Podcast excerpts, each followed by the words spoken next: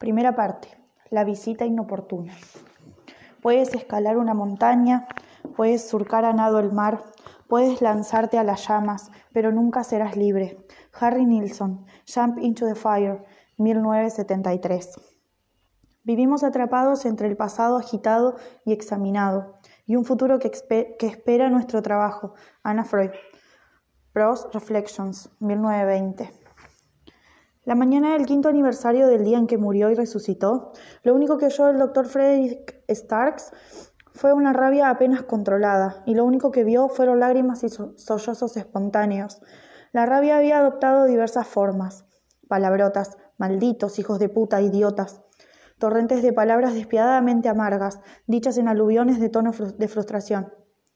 Unas eran susurradas, otras espetadas y unas cuantas más proferidas en los confines de su consultorio casi a gritos. En voz alta, murmuradas, furibundas, tristes, las palabras florecían en su consulta, elevándose un instante, hundiéndose en el siguiente.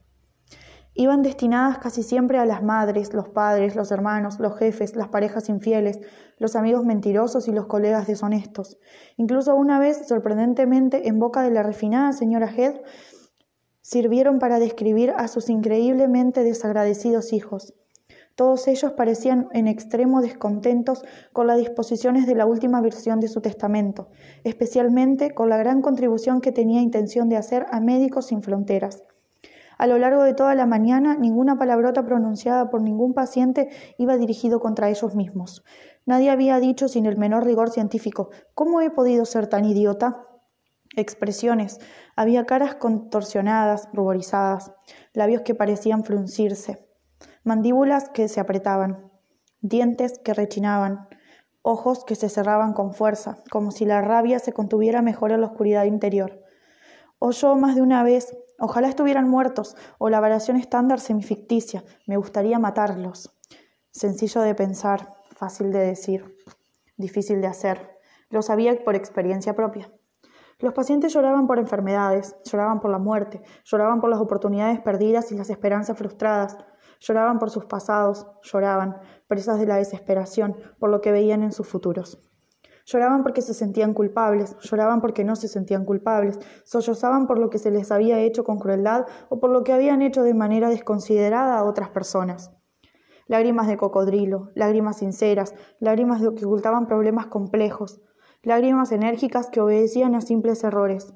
Sabía lo que era Rosebud, Rosebud, y la mayoría de las veces, esa mañana arquetípica, los sollozos se transformaban en rabia o la rabia se, se desintegraba en sollozos. Eran reflejo de las mismas imágenes. Él opinaba que la psiquiatría se parecía a veces a mirarse en un espejo y sujetar después otro, de modo que se creara una imagen dentro de otra imagen, en el interior de otra imagen empequeñeciéndose hacia el infinito, pero mostrando siempre el mismo aspecto. La señora Head, su última paciente de la mañana, lo miró y dijo con una impotencia que contradecía la dureza que había caracterizado gran parte de sus 87 años. ¿Por qué no puedo morir exactamente como quiero? Ricky aguardó un instante por si continuaba hablando antes de responder. ¿Cree que alguno de nosotros puede diseñar su propia muerte? Yo lo hice, pensó de repente, en otra época, en otro mundo. Salvé mi vida diseñando mi propia muerte.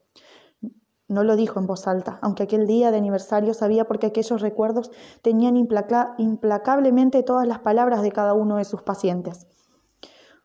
Cuando has tenido tanto en la vida, ¿por qué no puede ser igual morirse? continuó la señora Head. ¿Por qué es egoísta o está mal de algún modo querer morir de cierta forma? ¿Cómo quiere usted morir, señora Head?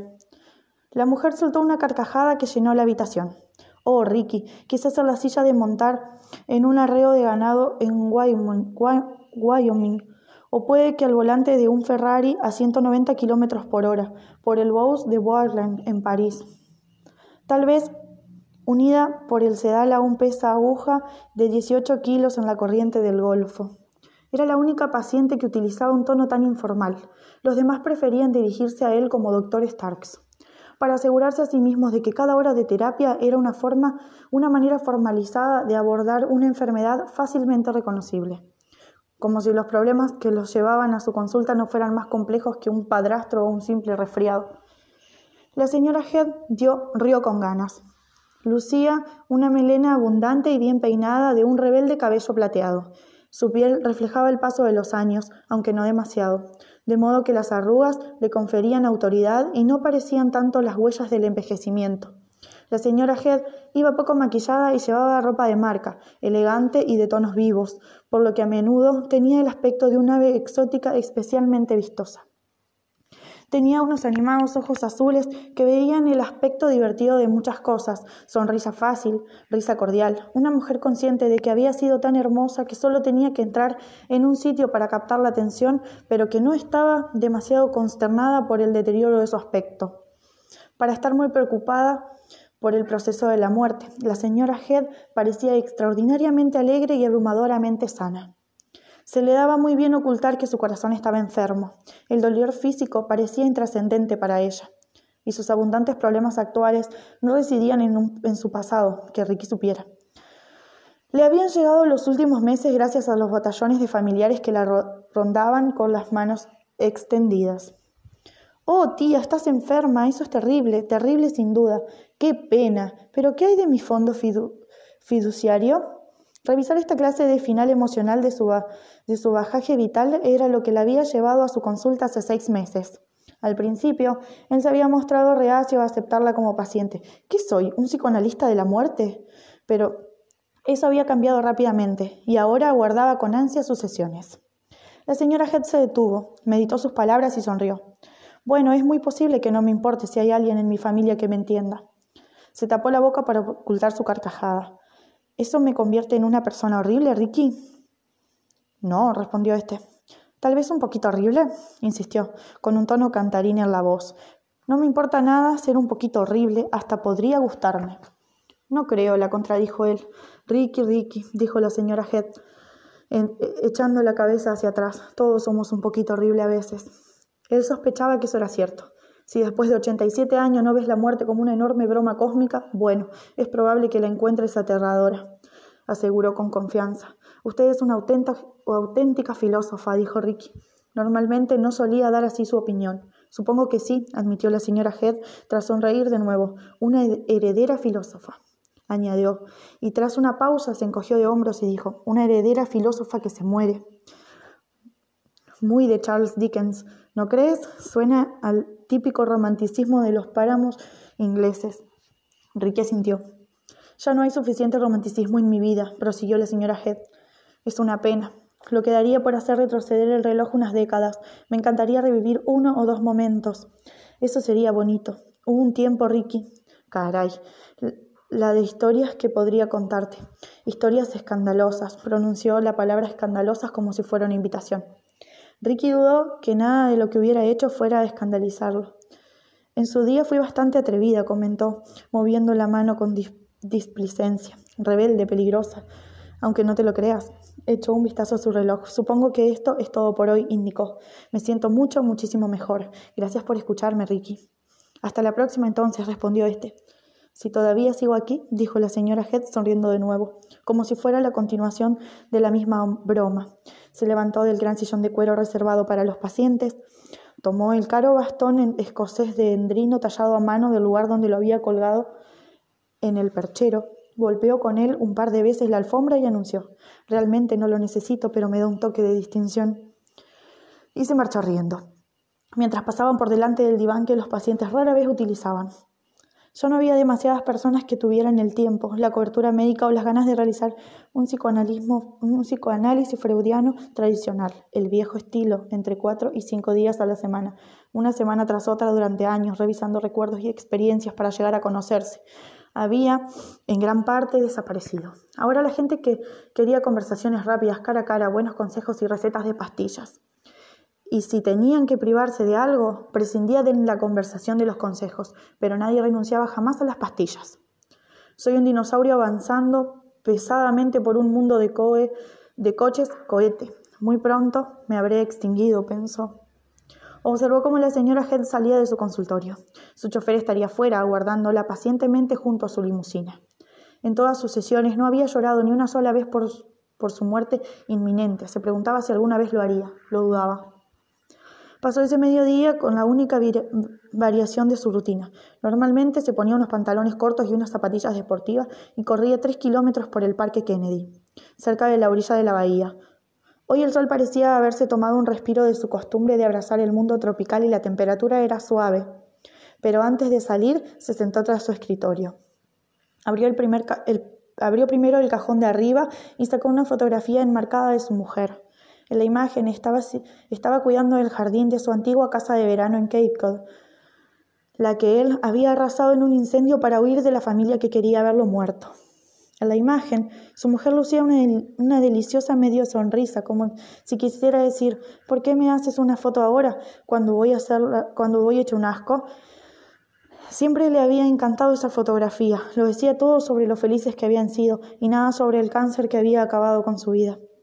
Tras mirarla un buen rato, la guardó y sacó el talonario de cheques. Extendió cuidadosamente los correspondientes a unos pequeños donativos de, a The Jimmy Found en Boston por su lucha contra los cánceres pediátricos, a The Florida Wildlife Federation por su defensa de la pantera de Florida, un animal en peligro de extinción, a varios programas académicos que investigaban nuevos enfoques terapéuticos para las enfermedades mentales y por último a Puppies Behind Bars, una organización que ponía perros en manos de presos, quienes los adiestraban para ayudar a militares discapacitados. Hizo todas las contribuciones, salvo esta última, a nombre de su difunta esposa. Puso la de los cachorros de perro a nombre de Tyson. Lo hizo así para recordar a la familia que había intentado matarlo media década antes, de Virgil, Merlin y el señor R.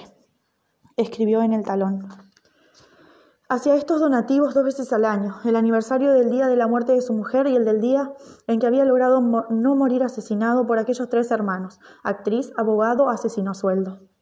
Metió cada cheque en un sobre prefranqueado, satisfecho, se levantó, y recorrió su casa.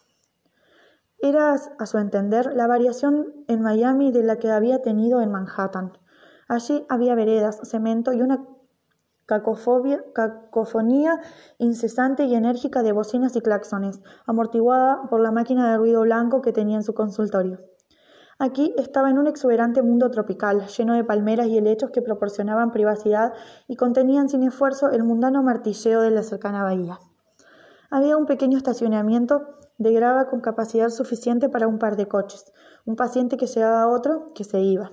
Desde su silla en la consulta oía el ruido de la grava crujiendo bajo los neumáticos. En lugar del sistema de timbres que había instalado para sus pacientes en su departamento de Upper East Side en Nueva York, estos entraban ahora por una verja cerrada provista de un sistema de seguridad con teclado numérico. Proporcionaba el código de cuatro cifras al cerrar la, primera cita y el mismo número abría la puerta principal. Su consultorio estaba junto al vestíbulo que había reconvertido en una pequeña sala de espera. El parque a donde salía a correr estaba a una breve pero angustiosa distancia en bicicleta. El recorrido era muy peligroso, pues los conductores de Miami tienen una merecidísima fama de sacar los ciclistas de la carretera, o algo peor. A él le resultaba más difícil capear con la sensación de que provocaban las turbulencias aéreas, a las que tenía que enfrentarse sentado, inmóvil e impotente, que el hecho de tener que zigzaguear con la bicicleta por las calles de entre Esila y Caribdis para ir de su casa al cercano parque. Podía morir o quedarse lisiado, pero por lo menos era él quien se arriesgaba. En ese mediodía el tráfico era maravillosamente excepcional. Esquivó a un último Mercedes negro con las ventanillas polarizadas y entró en el estacionamiento con su cara bicicleta de montaña. La encadenó a un soporte metálico y se dirigió hacia la pista artificial que serpenteaba por el parque. Se puso los auriculares y se sacó los anticuados iPod de los pantalones cortos. Le gustaba escuchar rock de los 60 y los 70. Blues Springsteen y la E Street Bands Jefferson Airplane, John Malekamp y la Creedence Clearwater. Alzó los ojos hacia el vasto cielo azul pálido mientras los primeros acordes de Rosalita le sonaban en los oídos. Notó que la espesa humedad cargaba invisiblemente el aire y supuso que después estallaría una tormenta. Inspiró hondo y se puso a trotar. Pensó que sus días de correr estaban llegando a su fin aunque todavía estaba en forma. Su ritmo era ahora relajado, dado el calor constante de Miami. Enseguida empezó a transpirar y el sudor, comenzó a escocerle los ojos. La luz que se reflejaba en las intensas aguas azules de la bahía vizcaína casi lo cegaba mientras recorría el parque. Las hojas de las palmeras susurraban mecidas por una suave brisa. Veía embarcaciones en la bahía y parte del ruido de las calles penetraba la música que le resonaba en los oídos, pero tenía la sensación de estar solo. A medida que los metros pasaban bajo sus pies, adquirió ritmo. Decidió que su nueva vida le gustaba. Estaba totalmente entregado a ser una persona solitaria en una ciudad dedicada a las relaciones. Era un refugiado, por eso se había decantado por Miami antes que por Boston, San Francisco o Chicago, por cualquiera de las ciudades en las que había recalado los últimos años. Miami acogía a los desplazados. Llevaba un consultorio pequeño y llenaba solo las horas con pacientes adinerados, de modo que le quedara tiempo para trabajar en el ala de, psiquiatría. Había adquirido un interés permanente por los trastornos de estrés postraumáticos, postraumáticos y había visitado a veces algunos sitios en los que estos estaban extendidos. Nueva Orleans tras la inundación, Haití tras el terremoto, Red Lakes tras el tiroteo de la escuela. Se consideraba un psiquiatra itinerante, lo menos arraigado que podía, algo que contradecía la naturaleza misma de su profesión. Solo había algunas conexiones con su pasado, sus recuerdos y un revólver Magnum 357 que guardaba totalmente cargado en el cajón de su mesa de noche. Sus zapatillas deportivas golpeaban sonorosamente la pista con cada zancada. Enfréntate a una pistola y se, y se te queda grabado. Enfréntate a una muerte y se te queda grabado. Sus pensamientos le habían hecho acelerar el paso más de lo que de lo que esperarse. Tuvo que obligarse a minorar la marcha. Jadeante y sudoroso, caminó los últimos 50 metros que lo separaban del estacionamiento. Un par de muchachas con patines en línea se cruzaron con él. Llevaban unos ajustados pantalones cortos fluorescentes y remeras sin mangas, y sospechó que ambas eran hermosas, al estilo moreno y escultural de Miami. Parece a veces adorar en exceso. Pero habían pasado tan deprisa que no había podido verles la cara y solo había alcanzado a distinguir sus piernas largas y unas ondeantes cabelleras rubias. Observó cómo se alejaban rápidamente. Después dirigió la vista hacia el estacionamiento. Su bicicleta había desaparecido. La cadena se había utilizado para sujetarla yacía partida por la mitad en el pavimento negro, perfectamente cortada con un alicate. Maldita sea, murmuró. Dio tres pasos rápidos agitando las manos infructuosamente. Después se detuvo en seco. Instintivamente echó un vistazo a su alrededor pensando que tal vez podría localizar a algún policía o acaso a alguien que hubiera presenciado el robo y se hubiera fijado en una matrícula, pero no vio a nadie cerca. En sus oídos, Grace Leak estaba cantando Don't you want somebody to love? Don't you need somebody to love? Se quitó los auriculares, pero la música siguió sonando en el iPod, de repente, distante y metálica, como si se estuviera interpretando en otro sitio. Maldita sea, repitió. Se acercó y recogió los dos trozos de cadena, los miró con impotencia. Maldita sea. No hay mucho más que decir, pensó, ni qué hacer. Sabía que podía ir más tarde a la comisaría local, presentar una denuncia por robo y añadir su nombre a unas estadísticas deprimentes. El policía de servicio no se lo diría, pero su tono daría a entender que no volverá a ver esa bici en su vida. Y le dirían que comprobará si su seguro de hogar podría cubrirla. Aburrido, rutinario, burocrático, Dejó caer de nuevo la cadena al suelo de estacionamiento y con un puntapié indignado lanzó aquellos trozos inútiles a la orilla de la calle. Después regresó a pie a su casa. Cómprate una bici nueva, se dijo. Pero esta vez ponle uno de esos candados de acero de carbono, con una combinación indescifrable, maldita sea. De repente, el sol que parecía calentar mucho más le caía sobre la cabeza. Vestido con la escasa ropa sudada que llevaba, se sintió desnudo, se sintió ridículo. De golpe se sintió viejo. Silencio una mirada intensa, feroz, dirigida por encima de su hombro izquierdo a una pared blanca totalmente vacía. Ricky se preguntó por qué el enorme hospital donde trabajaba a tiempo parcial insistía en las paredes lisas en el pabellón de psiquiatría cerrado con llave. Sospechaba que el joven sentado delante de él estaba atareado, llenando el espacio vacío con diversas visiones descabelladas, sin duda aterradoras. La rabia que había en sus ojos era con toda certeza un modo de protegerse, como si al mostrar sus visiones que no les tenía miedo, pudiera ocultar el temor de su voz temblorosa y su frente sudorosa. Ricky pensó que, en ese aspecto, el trastorno bipolar imitaba la cordura. Charlie, dijo en voz baja, ¿qué ves? No esperaba respuesta a esta pregunta y no la obtuvo. Nada. La mirada seguía horadando la pared. Cada segundo que pasaba aumentaba las ganas que tenía Ricky de ayudar al joven, pero reducía las probabilidades de hacerlo. ¿Te está hablando alguien aparte de mí? No, dos mentiras. Ricky se decidió por una tercera pregunta. Si, fueras, si fuera así, ¿me lo dirías? Charlie apartó a regañadientes la mirada de lo que estuviera viendo en la pared y fijó los ojos en Ricky. Se levantó, dio unos pasos a la derecha, otros a la izquierda y se dejó caer de nuevo la silla. Por supuesto, doctor, Starks. ¿Has estado tomando tu medicación? Totalmente. Esta palabra vino acompañada de una mirada rápida a la pared, como si Charlie buscara aprobación de su diligencia. Ricky tenía pocas dudas de que el joven no había seguido su tratamiento farmacológico regular, lo que propiciaba una reaparición de sus visiones y ciertas alucinaciones auditivas, y su subsiguiente regreso al pabellón de psiquiatría. Se trataba de alucinaciones que daban órdenes, las visiones y las voces decían a Charlie qué hacer lo que suponía el escenario más peligroso. Charlie, de apenas 23 años, estaba algo demacrado porque cuando su enfermedad reaparecía solía olvidarse de comer. Llevaba una rebelde mata de pelo castaño enmarañado que parecía desafiar a cualquier peine que intentara imponer organización y un aspecto formal. Ricky imaginó que debía de ser increíblemente difícil satisfacer las exigencias de sus alucinaciones.